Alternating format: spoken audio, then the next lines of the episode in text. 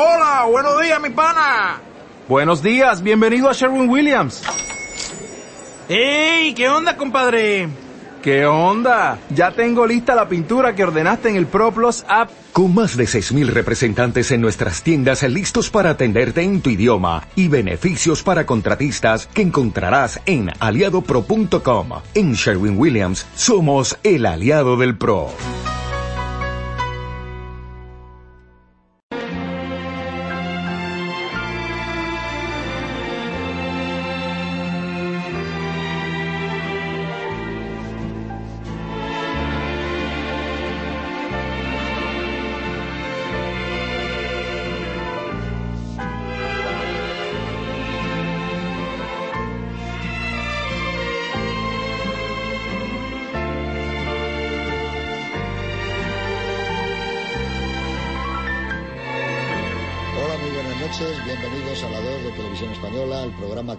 Cine. Hoy vamos a ver una extraordinaria película. Ya sé que para muchos de ustedes puede decir es que siempre están utilizando extraordinaria, obra maestra, sacan el reclinatorio, pero evidentemente la película de hoy yo creo que sí, que es excepcional. Es Los sobornados de Fritz Lang. Yo, si tuviera que elegir entre las tres etapas del cine de Fritz Lang, nunca he tenido mis dudas. Elegiría M, en la primera época alemana suya, elegiría los sobornados en la época americana y naturalmente el tigre de Snapur y la tumba india en la vuelta a, su tierra, otra vez a Alemania. Creo que esta es una película sobre la violencia y sobre la venganza, de una dureza eh, tremenda, pero además muy humana. Hay todas las películas, algunas veces lo hemos comentado, siempre recuerda a uno una escena, no se sabe muy bien por qué, pero te queda archivada en esa película. Yo siempre recuerdo eh, cuando la vi por vez primera cómo eh, Glenn Ford fregaba los platos en la cocina, lo mismo que hacía mi padre, y los secaba, etcétera, etcétera. Entonces me pareció de una cotidianidad asombrosa y bueno, pues era algo que pasaba en mi casa y que pasaba en otras casas, incluso en Estados Unidos. Aquí hay una frase muy famosa en esta película que la gente se confunde y cree que es de otras, y es cuando dice Gloria Graham, he sido rica y he sido pobre y créame, es mucho mejor ser rica. Una de las grandes frases de la historia del cine negro. Una película, yo diría, excepcional, está Freeland atravesando posiblemente uno de los más brillantes momentos de su eh, carrera cinematográfica, de su creación. Atrás han quedado películas como Furia, eh, no sé, muchas películas estupendas, todavía le queda naturalmente. De Friedland hemos puesto Perversidad, que es una maravilla y que está más o menos en esta etapa, mientras Nueva York duerme, que también es otra historia fenomenal, El secreto detrás de la puerta, otra historia mm, que quizá en los libros no considera mucha gente, que es otra película de las grandes, grandes, pero yo sí creo que lo es. Pero mm, lo digo porque mm, Los Sobornados no solo está a la altura de estas obras, sino que para mí personalmente me parece incluso la supera. Pero bueno, Miguel Marías, que además es un gran aficionado no ya al cine, sino a Freeland. Muy buenas noches, Miguel. Nos vas a decir eh, brevemente qué te parece Los Sobornados. Pues sí, la verdad es que Los Sobornados es quizá en el punto medio, en la parte final de la carrera americana de Lang. Es como un punto de equilibrio que hace que sea una película mucho más evidente y más aceptable para el público en general eh, que las inmediatamente posteriores que entran ya en un terreno casi de abstracción absoluta, como ocurre con eh, Más allá de la duda y con eh, Mientras Nueva York duerme ya quizá. Es también un momento además en el que todavía no le ha invadido completamente un escepticismo que domina la última parte de su carrera y que ya había además signos anteriormente y hace que quizás sea su película más cálida de todo el periodo americano. Una cosa que es patente en las películas de Fritz Lang es que siempre que hay escenas familiares suenan a huecas y siempre que hay escenas de parejas algo da la sensación de que no funciona.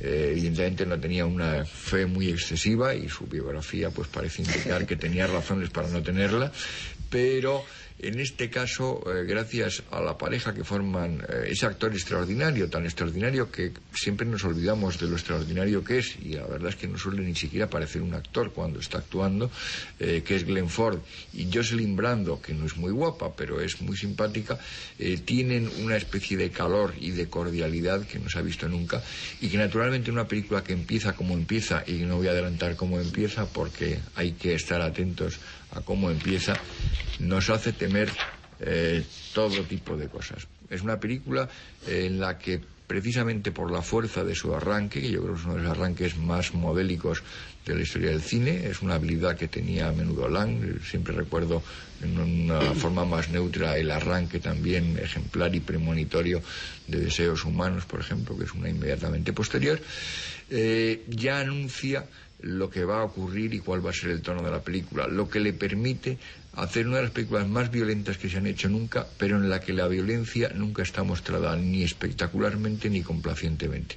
Casi siempre está elidida, está aludida, no está mostrada directamente casi nunca, y sin embargo es una película impregnada de violencia y que a través de ese mecanismo que se pone en marcha desde que arranca la película, hace un análisis de la corrupción generalizada en una ciudad no denominada, pero que tiene eso la ventaja de que vale para cualquier ciudad de los Estados Unidos, y demuestra cómo la abstracción a veces es una de las maneras mejores de concretar, porque gracias a quitar el, color local y quitar descripciones concretas, dar ambiente de Nueva York o de Los Ángeles o alguna otra ciudad, lo que permite es analizar con validez eh, para cualquier otra ciudad cómo funcionan esos mecanismos y cómo van eh, entramando a todos los personajes. Eh, es una película de una agilidad y una velocidad como he visto muy pocas veces. Eh, dura 90 minutos y en esos 90 minutos cuentan con una cantidad de cosas absolutamente increíbles y presenta una cantidad de personajes secundarios realmente memorables que componen una de esas galerías típicas del cine negro, en una película que es demasiado realista para ser realmente cine negro, es eh, algo más. Y yo creo que ya con eso. Hombre, y está muy bien todo lo que has dicho, que yo lo asumo. Luego hablaremos además de un par de cosas que has dicho. Juan Cobo, muy buenas, noches. José Luis. ¿Compartes el entusiasmo de Miguel sí, y además yo quería, yo quería apostillar porque hay una cosa que no ha dicho esta vez, pero que es una constante que él tiene muy estudiada y que a mí me parece espléndida, que es cómo narran aquellos que empezaron haciendo cine mudo. Y eh, eso viene que en 90 minutos pueda contar tantísimas cosas, porque la imagen le sirve a él, eh, como siempre se dice, mucho más que mil palabras. Y en cada momento lo está demostrando. Pero además hay una cosa estupenda que, no, que a mí me parece que se debe decir sobre Lang, que es siempre una extraordinaria eh, exigencia moral. Y esa exigencia moral está en esta película llevada a sus extremos. Y por eso la frase una frase que podía ser paradójica de Gloria Graham, diciendo que ha sido muy pobre y ha sido rica y que es mucho mejor ser rica, demuestra cómo puede ser uno rico y acabar como acaba. Es decir, que en ese sentido no, tiene, no hace ninguna concesión. Él eh, muestra, por ejemplo, en, las actitudes, en la vida diaria, muestra dos hogares, por ejemplo. Los dos, eh, los dos hombres que poseen esos hogares son dos sargentos de la policía una es una casa con cierto lujo y ciertos medios y, ciertas, y una casa de campo, no sé cosas. Y otra es una casa modesta donde, como tú dices, eh, el personaje de, Glenford, lava los platos y se plantea si podrán, seguramente no podrán, seguir comiendo buena carne cuando la niña vaya al colegio de infancia y, no, y esa carne no volverá hasta que no acabe la universidad. Es decir, está todo el tiempo estableciendo una visión moral sobre la riqueza y sobre la honradez esto es una cosa tan, tan importante que se ha pasado muy, muy por alto. Y hay un estudio de un libro que hizo, de esos que publica el British Film Institute, sobre películas concretas. Y en esta, eh, el autor dice una cosa muy interesante, Colin McCarthy me parece que se llama, dice que esta película cuando se estrenó en su momento, eh, en, su, en su momento justo de estreno en Inglaterra, que fue una película que apenas se le prestó atención en ningún medio. Un par de periódicos hicieron una reseña. Sin embargo, 50, bueno, cuarenta y tantos años más tarde, al revisarla, desde el Times a todos los grandes, los grandes medios de difusión de, Estados, de, Inglaterra, hicieron un elogio espléndido, que decir que la película había ganado y que este, tenían la honradez de reconocerlo, cosa que no siempre sucede con la crítica, que comete errores pero no los reconoce. Y, Lang, con esta obra magistral, como habéis dicho, que no estoy totalmente convencido, es, mm, lo reconoció y, la crítica y le puso en su sitio. Y yo, nada más para terminar, diré que había un pequeño cine en Madrid, el cine Calatrava, que, que de un tiempo cometió la locura de dar películas en versión original, desde por la mañana, y además pues, sin subtítulos. Y yo recuerdo de esas sesiones, algún compañero de, de fila, que fue eh, Azorín, yo recuerdo en dos películas, En el río y en Los sobornados. Es verdad, además era uno de los cines de su circuito, el Calatrava, Silicón, al lado de donde él vivía, ¿no? Pues eh, en, ese, en ese British Film Institute, en esa colección del libro, que es un libro estupendo ese sobre los sobornados, le debería gustar mucho porque han publicado más. Me parece que está también M en, en, esa colección. Antonio Jiménez Rico, muy buenas noches. Buenas noches. Yo sé que también a ti te parecen maravillosos los sobornados, ¿verdad? Sí, sí, sí. Y además eh, yo diría eh, para ciertos espectadores que son aficionados, pero no excesivamente cinéfilos, que Friesland no es simplemente un gran director que Friesland es uno de los grandes, es decir, es una de las cumbres de la historia del cine, sobre todo porque es poseedor de un estilo tan personal, tan diferente, tan singular, que, es difícil de definir. Yo por eso pienso que el estilo de Lang, yo acudiría a definiciones que hicieron en su tiempo Truffaut o Chabrol, decían que el estilo de Lang era implacable e inexorable me parece que son dos palabras que definen muy bien el estilo de este cineasta verdaderamente único que, como decía Juan, eh, se formó en el cine mudo e hizo alguna de las cumbres del cine mudo y que, sin embargo, ya con su primera película sonora intuyó las posibilidades del sonoro y además de una utilización absolutamente inteligente y expresiva, porque hay que ver, incluso en esta película, que ya es una película de madurez, cómo esto también que decía Miguel, de que la violencia muchas veces no se muestra directamente, sin embargo, él utiliza muchas veces el off y el sonido para sugerir muchas cosas, además de lo que ya sugiere la imagen, con lo cual la riqueza expresiva es enorme. Por otro lado, yo quería también destacar un aspecto muy claro de su estilo, que es un hombre de formación arquitectónica, en que se le ve que tiene mucha más pasión por la arquitectura que por la pintura, y ese sentido arquitectónico que tiene incluso visualmente lo tiene también narrativamente. Sus películas están estructuradas de una forma perfecta, como si se tratase de edificios, como si tuviese una estructura de arquitecto, que eso también es muy destacado en su estilo. Y yo creo que también es muy importante ver la sencillez del estilo, porque se podría definir que él muestra exclusivamente lo imprescindible él nunca en un plano pone más imágenes o más cosas de las que son necesarias.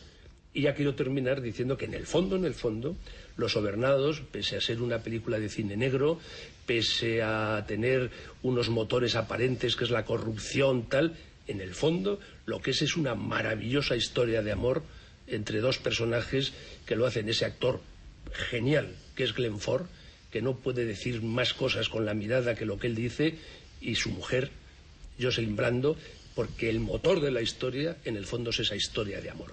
Muy bien, estoy de acuerdo contigo. Y además se inicia otra historia de amor entre Gloria Graham y Glenn Ford. Decía Jiménez Rico lo de la arquitectura. Yo siempre me han fascinado de Freeland, por ejemplo, las barras de los lugares de tomar copas es algo fantástico. Y en esta película sale un lugar de tomar copas como para ir allí todos los días, porque realmente es una maravilla. Decía también Miguel Marías que nunca muestra, pero fíjense el uso que hace de los insertos. En esta película es muy famoso, la mayoría de, vosotros lo conocéis, toda la historia de que ocurre con el café. Pero fijaros antes el inserto que hay de, la cafetera. Y nada más, yo eh, está ya publicado en varias listas y yo he tenido que hacer en una lista sobre las 15 películas favoritas de mi vida y en otra sobre las 25, en las dos estaban Los Sobornados. Es decir, que para mí es una de las películas más eh, pegadas a mi piel, a mi vida y a por muchas circunstancias, pero sobre todo cuando dice Antonio Jiménez Rico, solo se ve lo que hay que ver. Fíjense en la cocina que se ve el filete, ese filete que decía Juan Cobos, a lo mejor es el último que tomamos porque la niña va a empezar a ir al colegio. Y se ve ese filete y dan ganas de comer ese filete. Ellos lo parten por la mitad, una para ella y otra para él. Y dice que no es guapa Miguel Marías, Jocelyn Brando, es verdad que no es guapa, pero es muy atractiva. Es una mujer llena, llena de atractivo. Con todos ustedes, una verdadera obra maestra del cine, Los Sobornados de Friedland. Bueno, vaya película, ¿eh? Te deja sin aliento. Digamos que es una película que pertenecería al género de las hipnóticas.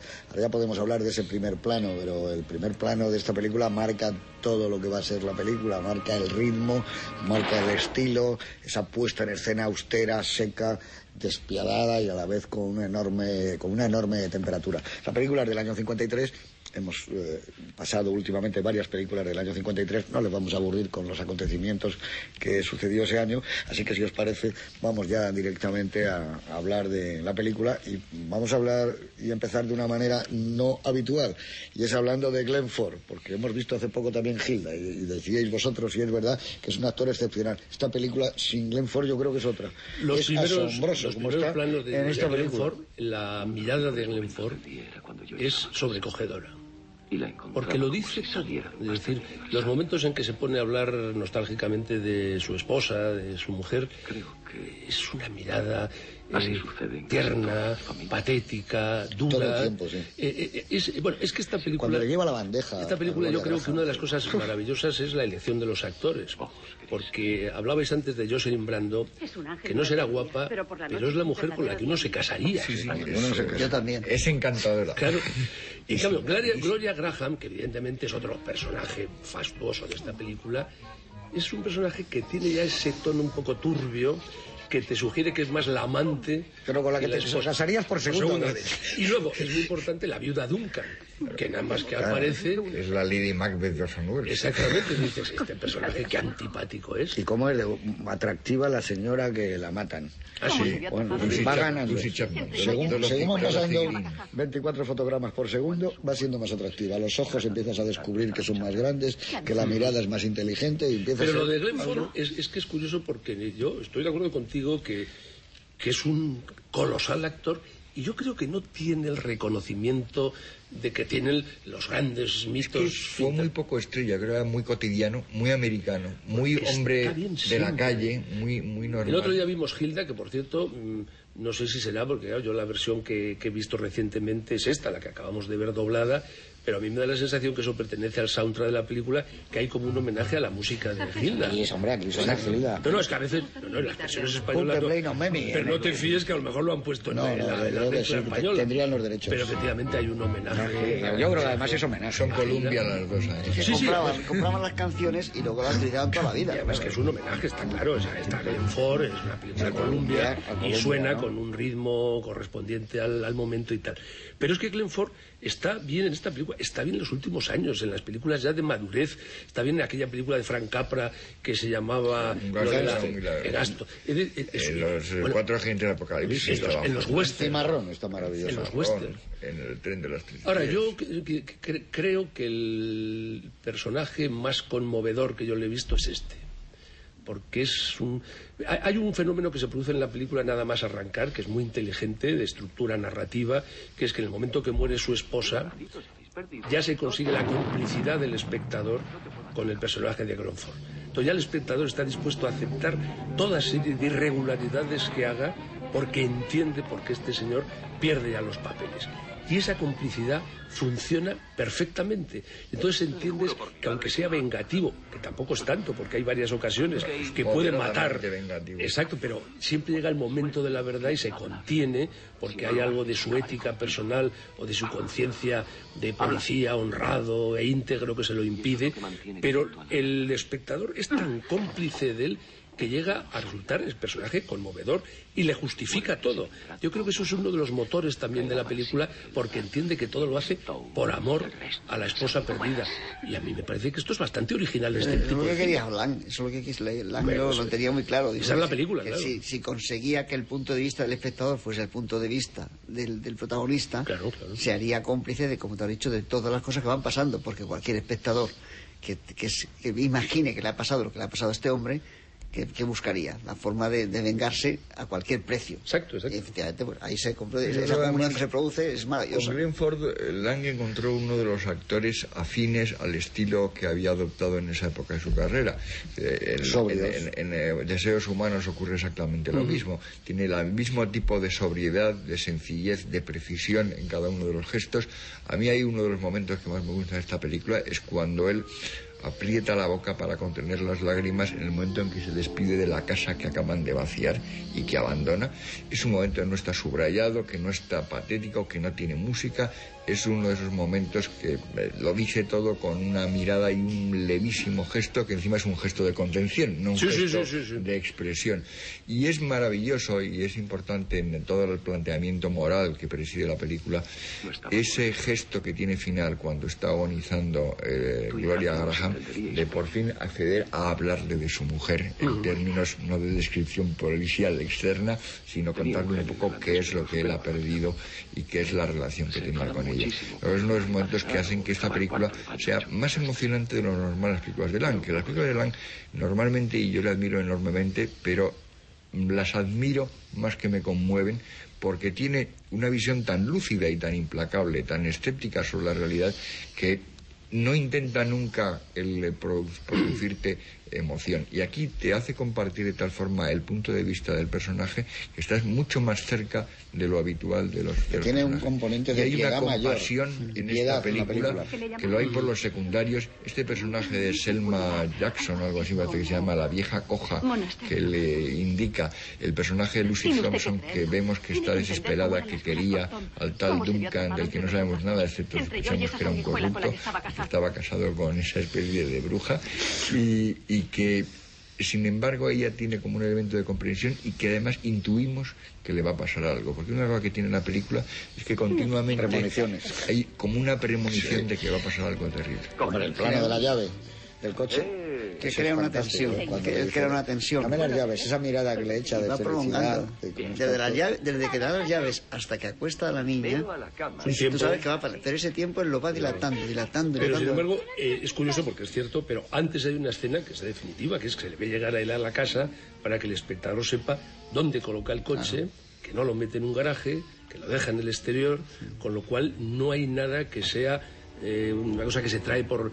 Y luego, eh, esa capacidad de observación y de sugerir acontecimientos es maravilloso al arranque de la película. Nada más arrancar la película y aparecer la viuda Duncan, cuando recoge el papel, la carta y la guarda, se va a un teléfono y antes de marcar el teléfono hay una como un cierto mm, cautela suya, se esconde de la ventana, echa la presión, que nadie sabe por qué es, y sin embargo sugiere que algo turbio va a pasar y es en un pequeñísimo detalle y la película en ese sentido está llena de detalles eh, pero muchísimos ahora yo recuerdo Un eh, factor de eso que tú decías antes arquitectónico es cuando ella baja después de oír el tiro, está encuadrada de tal manera que parece un escenario de teatro. Sí, sí. Entonces notas que ella va a ponerse a representar desde, desde ese mismo momento. No echa una mirada ni de compasión, ni de amor, ni del por darle un comino Nada, nada, nada, su marido muerto, ve la carta, la coge, llama, sabe siempre que miente, que estudia los esos gestos que hace delante del espejo justamente antes de hablar con, con, con Glenn Ford cuando va a visitarla. Eh, realmente es una mujer que notas todo el rato que está en plena actuación, ¿no? La presentación de los personajes es extraordinaria porque no solo la viuda Duncan, luego viene la presentación de La Gana, que es otra escena maravillosa con la foto de esa madre terrible. Pues más que ver esa imagen, el cuadro de esa imagen terrible, para sugerir una serie hay con sus guardaespaldas. Exactamente, toda una serie de cosas de la gana, la fiesta esa de su hija, bueno, la presentación de Gloria Graham, del personaje de, de Gloria Graham, que no solo la primera vez que se la ve, luego ya la segunda, cuando va a llegar la gana a la casa y hace esa parodia del circo. Y además ahí hay un momento, una cosa muy curiosa, cuando dicen que va a llegar la gana, eh, el personaje de Larry, que está allí como secundario, inmediatamente se repeina delante del espejo porque va a llevar el dueño, el amo, el jefe, y él quiere estar eh, presentable, se repeina el pelo y tal. La película, si se ve dos veces, está tan llena de pequeños detalles, pero uno de los aspectos más curiosos que lo has apuntado tú es que dentro de la frialdad y la sequedad del estilo de Lan, esta es la película sorprendentemente más emotiva Más, eh, mayor ternura y con y mayor más piedad. conmovedora. Y lo hace por la historia, que evidentemente tal, y por Glenn Ford, porque es un actor que es de una forma absolutamente sobria y para adentro es No, capaz de expresar. la- Las escenas de violencia de Glenn Ford, cuando está con la gana y le dice al otro, no te, no te levantes. No lo la hagas otra escena en, la, en el club, cuando sale por el tipo aquel. La escena, que fíjate que hemos visto secuencias en el cine de coches que explotan cuando él rompe el cristal, cómo la saca, es este, un- una fuerza arrolladora, ¿no? Pero yo creo que el, el primer plano de la película marca todo. Yo creo que es uno de los planos inolvidables de arrancar una historia, aquel cajón que se abre, la mano entra en cuadro, la pistola, un poco de la cabeza sale, ¡boom! La cabeza, esa, esa. Y además con, una imagen y una idea que se repite, que es muchas veces este tipo de cosas eran en off. Es decir, el- la muerte del personaje que arranca está en off, la explosión del coche está en off. Hay muchas tira cosas. el café. El café Bueno, está en se off. tira el café, la primera vez está en off. inserto de la y- cafetera. Y varias de las muertes adicionales te las cuentan luego. porque, claro, Larry aparece muerto, etc. Y luego es curioso que cuando El dispara, de la cafetera. cuando dispara, sí, sí, claro. prodigioso. Cuando dispara Gloria Graham contra la viuda Duncan, la pistola está en off. Lo único que vemos es el gesto y la consecuencia. Y luego lo del café, es, muy curioso que la primera vez que se hace el café está en off la, víctima y la segunda vez el que está en off es la que echa el café. Es que es de una minuciosidad verdaderamente implacable, la, de Lan como, como, como narrador y como ponedor en escena. De todas maneras, aparte de todo eso, esa, esa, eso anecdótica, de todo el, el argumento de la película, sin embargo, todo eso que podría darse en otras, en otras películas, aquí está sustentado, sustentado, sobre un, una, una base espléndida que es el que está reflejando una ciudad, y como ha dicho Miguel, además una ciudad innominada, Mm. Nocturna. nocturna, una ciudad donde puede ser cualquier lugar, siempre dentro de Estados Unidos, donde se repiten todas las constantes que, una- que- que la, que la ciudad provoca en cuanto a corrupción, en cuanto a, la- a los cargos, sobre todo teniendo en cuenta una, una cosa importante que, que en Europa eso no se da, que es que en América el jefe de policía también es elegido democráticamente. Y de aquí que el- ese puesto pueda ser un hombre maravilloso o pueda ser puesto por aquellos que necesitan de su ayuda para, eh, para, eh, que camuflar todos sus negocios sucios. Y esa corrupción está sustentando todas estas otras eh, historias que estáis apuntando, pero que donde viene el sentido enorme moral que le lleva él, yo creo, a, Yo creo que no es necesario decir, pero por si alguno no lo sabe, que está basada en hechos reales. Es decir, que esto es una historia que ocurrió en Filadelfia y que un periodista. Escritor de sucesos. Eh, Sí. exacto, como una crónica Bowen, de sucesos.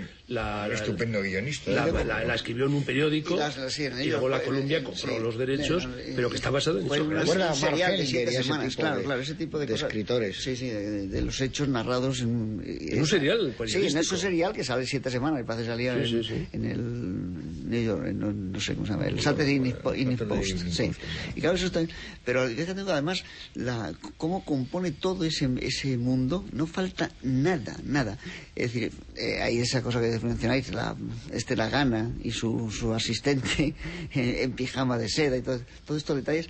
Y la madre, sin embargo, que representa perfectamente la inmigración.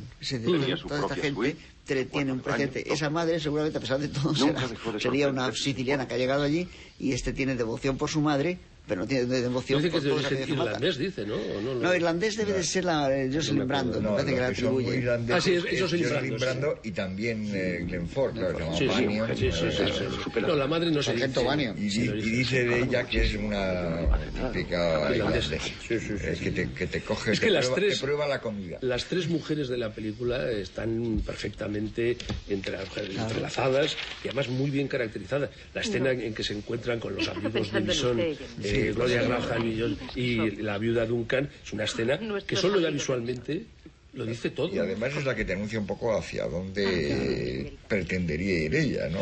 Y luego el personaje de, de- de- ¿cómo se llama en la película? Lucy- Bet- Lucy no, no, Chapman. Gloria, Gloria Graham. Ah, eh, Debbie, Debbie. Debbie, Debbie. A mí es un personaje que me parece enternecedor dentro, porque es, un- es una mujer como Es muy- frívola, atrae a Pero que siempre dice la verdad, que es muy franca y que le toma el pelo a, a, a, A todos. a Marvin y en general. Y además pare- parece la que no les le tiene miedo, porque se permite ciertas ironías en su presencia, cosa que no se permite nadie. Pero es curioso que es muy, a mí me parece que es muy definitivo que. Debbie, en el momento que pierde, digamos, la belleza, Si fuera parece así, que recupera no una especie de sentido ético de la conciencia, Pero porque antes- hasta que no ha perdido la belleza. Antes de perder la belleza ya le fascina el personaje de Glenn Ford. en y trata, de seducirle en, lo- en el hotel. Pero es que Por eso- fascina porque se enfrenta. Esa frase que ha dicho Miguel, que es muy, muy, muy interesante, de que al final le habla de su mujer, Tienes el cabello Él como le dice, el ella le pregunta por qué no me dices las frases, una serie de frases que enumera un, un posible amante. Y sin embargo, Glenford se va hacia la ventana, no puede decir eso, porque eso se lo ha dicho a una sola mujer en su vida, y esa mujer ha muerto. Sí, sí, sí. Por sí. eso ya al final lo, lo redondea. Y ella está, hombre, yo creo que, que termina una historia de amor y empieza la de Gloria Graham Sí, sí, por sí. Bannion. Eso Pero está eso- eso que tú dices, por fascinación, es que en el bar, por el- ver la entereza, la admiración de un tipo para ella ejemplar, ¿no? De comportamiento. Es, es fantástica que decía yo antes, perdona, ahora Sí, sí, sí. cuando entra con la bandeja él. Ese es un momento maravilloso, de una ternura. Yo no recuerdo en el cine de Freeland nada parecido, que él ha, ido abajo a recepción, ha pedido una sopa, se lo pone a ella, le coloca la mesita para... Eso es un momento maravilloso, perdona. No, que, que lo que tú decías, que efectivamente en la secuencia ¿A dónde esa del bar, el retiro, cuando hay un plano de Gloria Graham mirando simplemente a Glenford, en que lo que demuestra es la admiración, sobre todo porque es la primera persona que que se enfrenta de una forma directa con los matones. Y aunque ella está todo el día un poco enfrentada de una forma irónica, valora a este ser humano que es capaz de ese acto de valentía por defender a otra mujer. A una mujer a la que ha quemado la mano. A que ha quemado la mano, que todo- lo todo está en la- Lo mismo prácticamente que él. Y entonces yo entiendo, porque pueden decir, "¿Pero ¿por qué Graham coge esa especie de manía de ir con él y tal? Es que para Gloria Graham se ha revelado No, un ser humano claro. absolutamente desconocido. Entonces yo entiendo perfectamente que se vaya detrás de él, que le acose por la calle y que incluso le sugiera irse a su hotel. Qué bien iluminado está ese decorado de la calle. Eso lo hace muy bien Freeland en perversidad. en insultar todo. a la gente. Qué bonito la salida del club. Eh, eh, cuando van en el... Y qué pocos elementos hay siempre en las calles, es decir, siempre es lo imprescindible. Igual que los decorados son siempre muy desnudos, hotel, muy, muy secos, sí, sí, no, no sí. importa. Está Y iluminados de una manera Eso. que ves lo Y fundamental. solo hay lo no ves fundamental. en las calles, por ejemplo, que siempre hay esa manía de ese plano general, unos coches, unos personas. Aquí, aquí nunca hay nada más que lo imprescindible para que la historia avance, camine y progrese. Yo creo que Un Frisland, en ese sentido, ¿A eh, no sé si es uno de los más grandes o el más grande. Yo creo que en el sentido es quizá el más grande porque hay otros que se pasan en esa especie de ascesis y, llegan ya a un exceso de abstracción que no es natural. Por ejemplo, yo a veces comparo con eh, algunas de las películas de la etapa final de Lang con las de Bresson.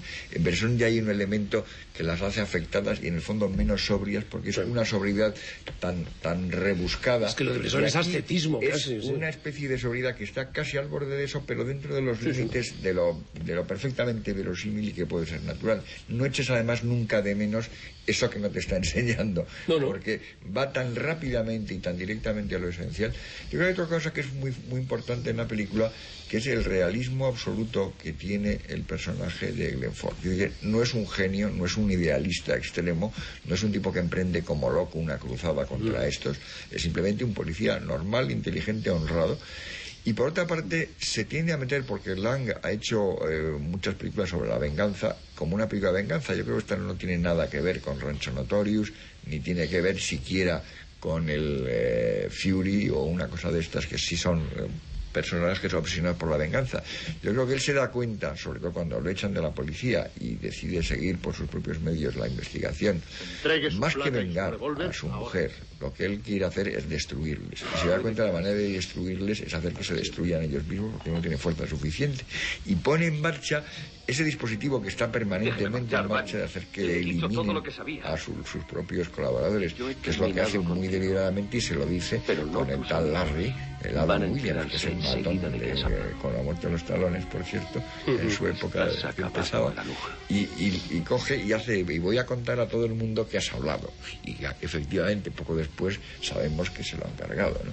Y ese mecanismo le permite no el matar resto. A mucha gente y que ellos mismos se ocupen. Porque que yo creo que intenta que esa cosa de jugar y matar a la gente, pero sin podemos ensuciarse ocuparnos las manos. De la que hace gala la gana, conseguir que se Me les preocupa, ensucie sí. y que además ya dejen huellas mucho y que los hablar. tengan que cazar.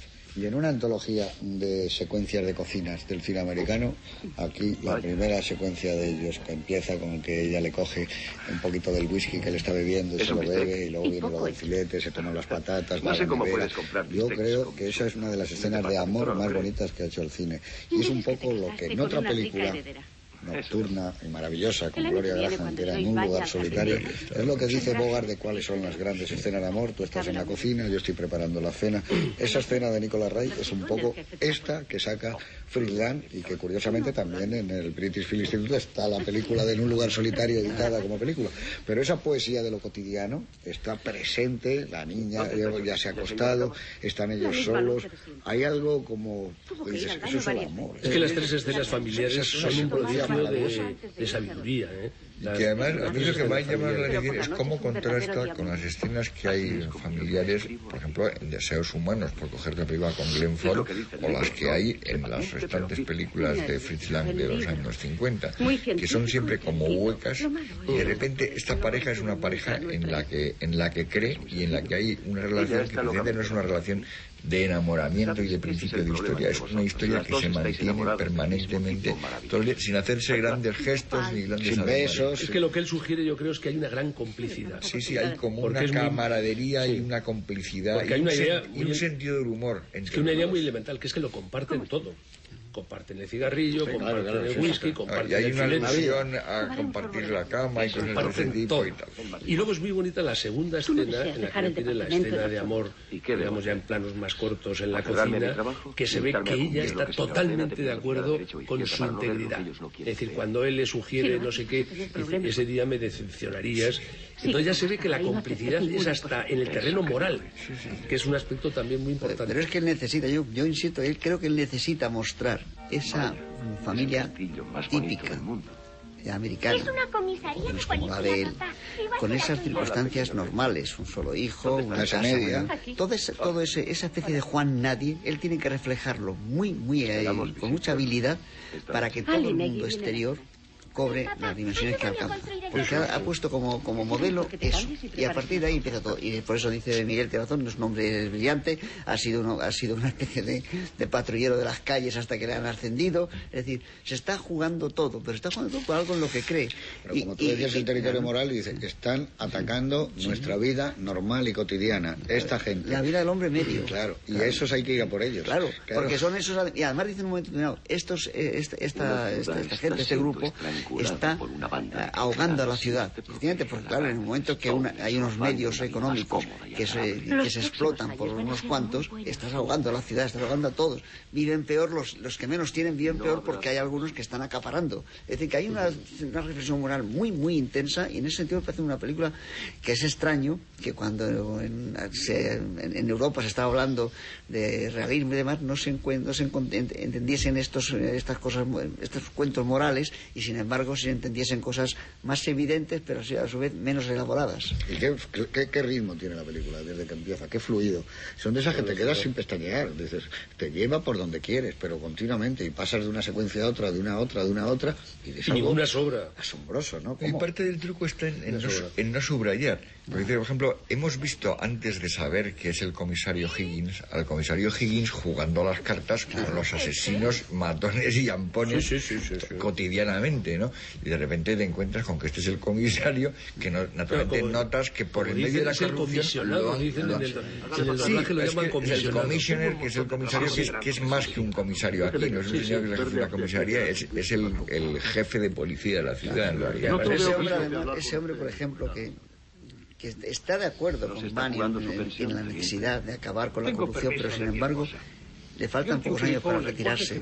Y la pensión, es decir, esta, especie de coartada siempre que nos hace pensar si nuestro beneficio personal puede someterse al beneficio. Que la película no solo habla de la corrupción, habla también del miedo. La corrupción, del miedo, del dinero, de la ambición. Que son muchas cosas. El poder. Y luego las tres escenas familiares, eh, aparte de que son hermosas en sí mismas, es que son fundamentales sin esas escenas no tendría sentido la película. Es decir, si esta película arrancara con que simplemente matan a la esposa de Glenn Ford, es que hay que conocer a la esposa está extraordinariamente bien elegida la eh, actriz y la relación entre ellos dos. Por eso hay ese énfasis en la pérdida que hay y por eso hay esa mirada que antes comentaba yo hacia la casa, porque no solo ha perdido a su mujer, ha perdido ese hogar, que tenía donde vivía, que era modesto y todo eso, pero y donde... Y luego es gracioso el juego, no sé si darle mucha importancia, el juego que hace la niña en una de esas escenas con la comisaría de, de, arquitectura de esta infantil, cómo eh, Glenn Ford en un momento se la desbarata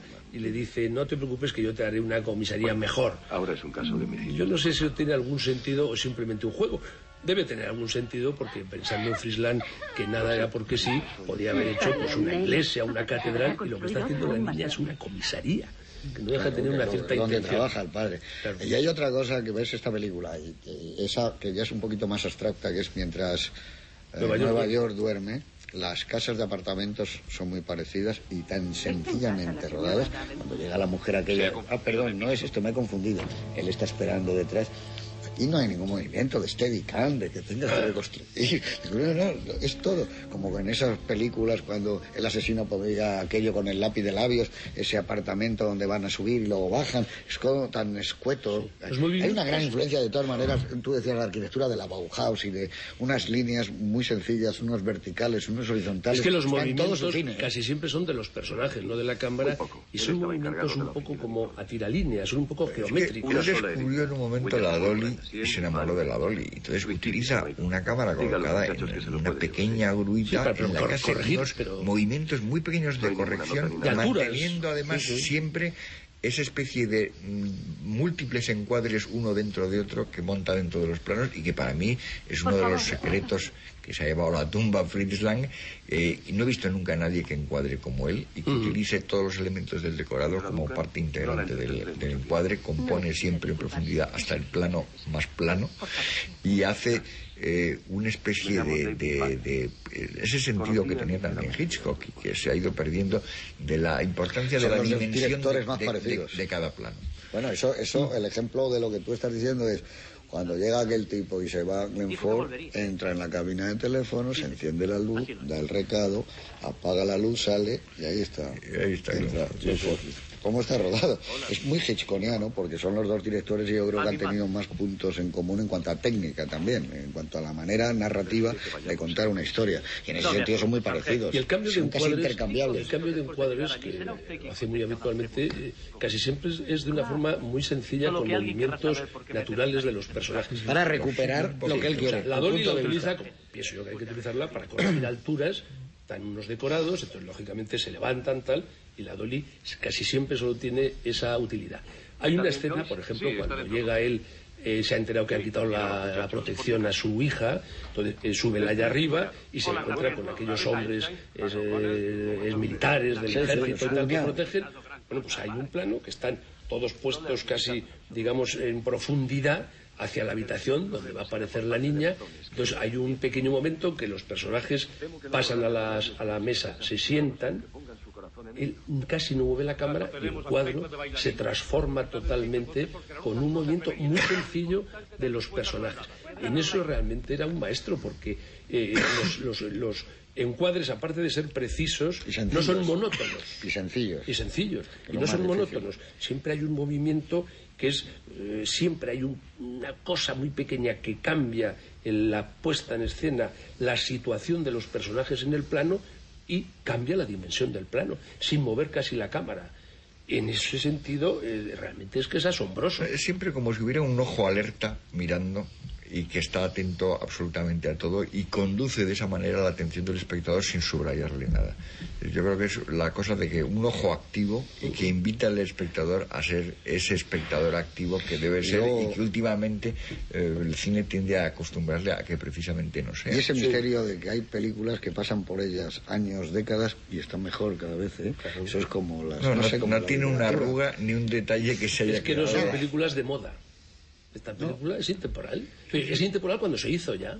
Sí, pero van pasando los años y, ganan, estamos hablando, por ejemplo, pues no se hablaba de la historia de amor que podía ser esta película también, de Sí, sí. la mujer, de la cotidianidad de un matrimonio con una hija que se sienten igual de felices que el día que se casaron. Eso lo transmite la película. Que el amor o la rutina no ha podido con ellos, sino que siguen gastándose bromas, son felices. Para ellos cenar sigue siendo un acontecimiento estupendo porque están juntos.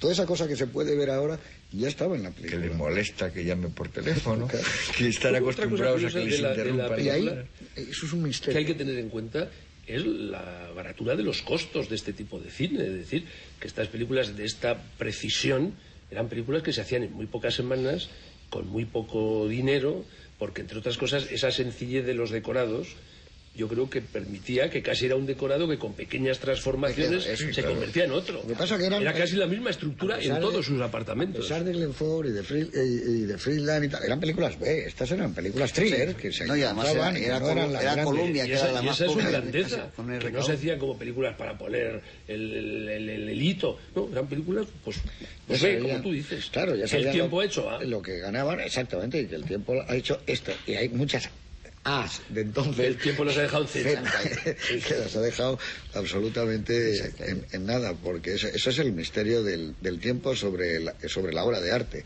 porque estas son películas que son obras de arte y, y yo no lo sé, tú ves esta película y ves Furia y dices, hombre, Furia, la repercusión social que tuvo en su momento, a todos los niveles, pero tú ves esto y dices, a mí me parece que está mejor atrapada una época, una manera de vivir, las esperanzas de una sociedad, lo que suponía la corrupción, cómo enfrentarse con el mundo de la violencia y de la corrupción, y todo en medio de una historia, como decía antes Miguel, en 90 minutos, ¿eh? Con una galería de personajes extraordinarios, Telly Marvin ya era un personaje con una fuerza especial, lo que transmitía la violencia de, de este tipo, que luego pasan los años sobre él y cuando te vas a los 60 le ves una quemarropa y esa cara se ha construido de otra forma, pero sigue teniendo la misma Yo creo que esta película fuerza y la misma ser violencia. los primeros mm, papeles importantes que hizo Lee Marvin, si no fue el primero, así un poco protagonista. vamos. Estaba Los Forasteros y tal. El 53 el 52 estaba haciendo fíjate, de antes de la película que casi llamó la atención sobre él, que es la primera de los westerns de Boy de la serie con Anthony Scott. Se me- Y está muy, muy bien. está- yo creo que está muy bien repa- el reparto también porque esta misma mujer, la Duncan, esta mujer que, que es una, una actriz de radio que, que Wells saca de la radio para hacer Macbeth, yo eh, ha hecho poco cine pero ha hecho maravilloso porque yo la última creo que la Siempre película más con importante- sí con Ford en Liberty Balance es la, la, la mujer que está allí en la cocina ya, la, la madre No, y, sueca la, y la madre también. Liberty en, Balance es la- eh, Liberty Balance es- Sí, sí, sí, y también en Liberty Balance. Liberty, Balance es Lee Marvin, Liberty Balance, que eso es el 61. 62. 62, que es, así, es un papel de mayor envergadura, ya es un gran personaje, además se tiene el nombre hasta del título de la película. Pero aquí están todos realmente de una manera... Alexander Scurby, que es un actor también infrecuente, está absolutamente. ¿Te crees que están jugando al la gana Sí, Son de esas cosas que te crees que están jugando al póker y que están tomando copas en la barra de ese local, local maravilloso con esa escalera de bajada. Con esa orquesta. Y la orquesta, ¿te crees que eso es, es posible, no? Es curioso que en ese local, en la primera escena en que aparece el personaje de A mí me hubiera gustado tomarme un martini ahí. Bueno, en la barra está Larry, evidentemente. ¿verdad? Que es que no es casual que luego todo eso haya trascendido. No, y además notas está que están atendiendo y que el tipo que llama por teléfono está fijándose en todo el asunto y ya te das cuenta de que está corre peligro porque van a contarle a alguien lo Y que- además hay un plano de Larry que todavía no se le conoce, pero que es un plano tan absolutamente claro de que te fijas en el personaje. Sí, está centrado de tal manera que lo miras. Esa magia del cine, que tú creo que estarás de acuerdo con lo que voy a decir ahora, que tú pasas a ese decorado de la Columbia por la mañana a las nueve y media y está puesto todo. Y dices, bueno, es bonito. Y de repente cuando llega la hora de rodar, aquello se ilumina, entra la gente, la figuración, los trajes que tienen que ser, todo, y de repente se dice, adelante y sale la vida. Es, es, es la vida. Es ¿eh? que has dado con la clave de la puesta en escena. Es eso, ¿eh? Es de algo que es muerto, que es un cadáver convertido en vida y en verdad. Y Es para que esa es siempre, clave. para la eternidad. Eso es lo que mucha La gente eternidad, no eso es. acaba de entender, que es una de las cosas más apasionantes de nuestro oficio, que es entrar por la mañana a las 7 de la mañana en un escenario gris, frío, Frío, frío. mm, vulgar, en que a veces está iluminado con una bombillita para que se vean las cosas y como poco a poco, gracias a la luz, a la puesta en escena, al atrezo, al vestuario y tal, aquello va cobrando vida y se convierte en un microcosmos Y que es verdad. que, que ha inventado un grupo de Y personas. como algo que está simplemente escrito sobre un papel, de repente se convierte en realidad. Pero sobre todo que, que cobra vida y ahí se queda para la eternidad. Sí, sí. Como en estos casos de estas películas, dices, siempre tendrás la sensación de que cuando entra Glenn Ford en una panorámica, en ese club maravilloso, es la primera vez. Es la primera vez. Y Se es- queda para la eternidad, salvo las películas que desgraciadamente se han claro, perdido. las- las que se han perdido. Sobre todo por el material, vamos. Y se quedan para la eternidad por algo que a las primeras versiones, como tú decías en la presentación y en las primeras críticas y los primeros pases, no se ve. ¿Y por qué no se ve? Dice, porque se está esperando ver otras cosas y lo que está ofreciendo en este caso el talento de Freeland es distinto. Cuenta la historia de una manera diferente. Bueno, han pasado muchos años hasta que Stevenson pueda tener cartas de, de- de verdadero prestigio, muchas novelas, pero en el cine yo creo que es el fenómeno mm, del siglo XX, ha pasado con mayor frecuencia obras olvidadas que bueno, que más o menos podían estar bien, han cumplido su cometido, tres semanas, cuatro semanas de estreno en Nueva York, en Chicago, Boston y ala. Dices, y de repente dices, no, esto es una película que dice de su tiempo más que muchos ah, análisis sociológicos o algo que puedan Es que, es es una película muy modesta y que no hace nunca gestos de pretensión. O sea, es decir, no se presenta ni como la gran denuncia, ni como No, el no, gran no, no. testimonio, ni como la gran obra de arte. Ni la gran Es historia una de amor. película en la que de repente, pues una película casi del montón. Y como eso es como lo ha visto la crítica en ese momento. Y lo que pasa es que la ves después y yo creo que en ese momento es absolutamente evidente que es una obra maestra como... como- Yo creo que, que Land perdió las pretensiones cuando se terminó el mudo y salió de Alemania. Porque hay que reconocer que Metrópolis, los No, nivelungos... incluso cuando llegó a América conservaba algunas pretensiones. Pero poco a poco se le fueron quitando. esos planos, eso lo cuenta él en algún sentido. Dice que cuando él veía Fury decía eh, estaba siendo muy elemental porque pensaba que había que explicar las cosas y que cuando explicas que hay cotilleo en el pueblo y que se corren rumores y mete un plano de unas gallinas. Bueno, eso es un elemento totalmente de cine mudo, de decir las cosas metafóricamente.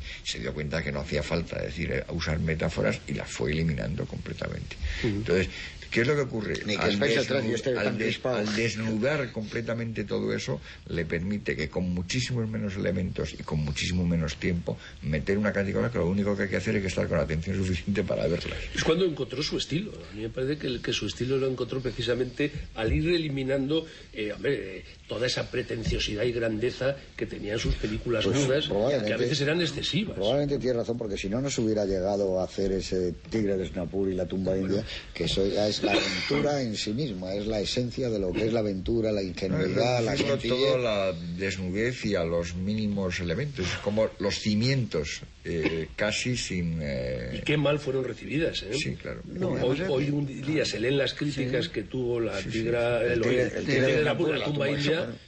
Y es que se la despacharon, incluso vamos en España. ¿eh? No, pero el caso de Lana además es muy... es Se confundían con las películas de coproducción europea, baratas. Les parecía una película vulgar. Sí, El caso de Lan es, es sangrante porque es un hombre que claro, sale de Alemania cuando que, que le ofrece Goebbels hacer de- ser el jefazo máximo Se del cine nazi. vamos. Se va. Que no solamente se va, sino que además eh, en América eh, hace Furia y hace Solo se vive dos veces, donde gente como Gavin Lambert, fíjate, siendo hombre de cine, siendo el ayudante de Nicolas Rey y tal, considera que esas son las películas máximas de, de, de Lang y que después decae, cosa que, fíjate, si, si se equivocó. Pero es que todavía eh, Lang parece imposible, porque ha hecho tres westerns en su vida. Y si tú vienes de- del puesto que tenía en Europa, de ser un intelectual reconocido y tal, hacer tres western, la demuestra una humildad extraordinaria y un, y un hacerse a, una América en la cual yo creo que siempre fue muy escéptico. Es decir, yo, yo no creo que él penetrase nunca como eh, personalmente en la, en la vida americana, pero sí como observador implacable de que, de que era Hizo, tres westerns Sí. y dejó de hacer y uno que, cuidado que le hizo bien Anthony Mann, que era Winchester, Winchester, 73, eh. pero ¿cómo lo hubiera hecho Freeland? Porque le iba muy bien ese el personaje, la historia, una ¿eh? historia, lo es que no le gustaba el guion que llegó a tener entre manos. Pero esa es una Que lo, lo abandonó. que Pero, lo- bueno, tiene un western que, ¿cómo se llamaba? ¿La encubridora o encubridora? Encubri- encubridora, Rancho sí, Notorio. Rancho Notorio, sí. Bueno, el que escribió Táragas, ese, ese es un western maravilloso. Maravilloso, sí. Pero maravilloso. Ahí sí hay venganza, ¿eh? Sí, ahí, sí, ahí sí, sí claro que, que es de bueno, venganza so- de obsesiva. la primera a la última. Hacer línea, la venganza de Frank James, después de haber hecho un, un Jesse James que había sido un éxito, hacer, la venganza de Frank- hacer espíritu de conquista, la historia del Western Union. Es decir, demuestra un hombre Sin embargo, que creo, se creo que amoldó. con Marlene Dietrich no se entendió muy bien cuando hizo Encubridora, ¿no? Tuvo muchos Era- problemas con Tuvo ella. muchos problemas con Quizá Marlene. por ser los dos alemanes. Por eso. No, y por la, por sus enfrentamientos. esa manía que tenía la Stenberg, digo, la, la Stenberg, Stenberg, también. la Dietrich siempre de decir, es que esto no lo haría así Stenberg, que parece que al único no se lo Que dijo debió fue de a ser un poco Welles. cargante, Pero- ¿no? Porque estar con una señora que te está recordando siempre a otro director. Sobre todo que- ganas de ¿por darle no trabajas con él? No, con él y déjame a mí. que no quería tampoco trabajar con. Von Stenberg, ¿no? Pero, pero bueno, esto nos lleva todos estos títulos que estamos eh, citando más o menos de pasada a lo que tú decías, que dentro de los grandes es de los más grandes. Me parece de los más grandes, La empresa indiscutible. docena de los grandes Pero vamos, directores. eh, no sé si hasta esa media docena. Es que es grande, es que es grande en diferentes épocas, que es lo más difícil. Sí, sí, y en diferentes países y en circunstancias totalmente diferentes. Y es más, tiene eh, hasta si quieres diferentes estilos en esas diferentes etapas y consiguió hacer películas maravillosas en prácticamente todos los géneros que, to- que, to- que tocó, que eran muchos. O sea, es, que es un director que no se ha limitado a un tipo de película, sino poco- que ha hecho películas enormemente variadas, desde muy realistas a muy fantásticas, en color en blanco y negro, eh, mudas y sonoras, alemanas, americanas, francesas. Hay una película francesa, solo hizo una, el- su versión de Lilian. Lilian, que me parece maravillosa también, es una de las películas malditas dentro de su carrera, y, y soportando muchas dificultades, porque la verdad es que toda su carrera americana fue muy cuesta arriba y muy reducido a que nunca recuperó en Estados Unidos el prestigio que había tenido en Alemania. Y en ese sentido de, de hacer buenas, buenísimas películas en diversos géneros es un poco Howard Hawks, que estaría también en esa... Mm. Sí, sí, vamos, esa media docena. No, esa docena, porque habría que meter a Griffith, y habría que meter No, a si Chaplin... metemos a europeo, pues hombre, habría que meter a Griffith, a Chaplin, A Dreyer. a Dreyer, del que vamos es a ver... europeo. No, y tiene además una cosa buena. es europeo, tiene razón. Tiene, Del que vamos tiene a ver un epílogo bonito de su vida, que es interpretar el papel de director de, de- Odisea, eh, Godard Godard, en, en en En que es un- maravillosa sí, película. que es muy Testamento. bonito, porque ahí le ves tal cual.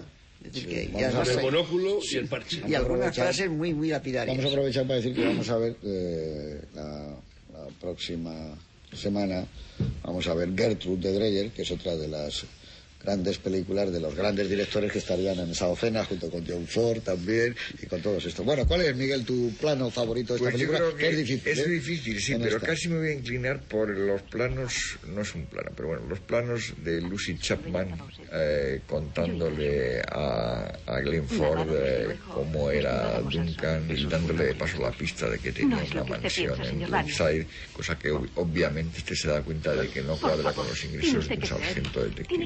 Tiene que entender cómo eran las Y cosas con, con y todo. con esa especie de progresión que tienen los planos de y ella, que cada vez va siendo como más atractiva, Y ¿verdad? cada vez es más patética y te das más, eh, más cuenta de que se la está jugando.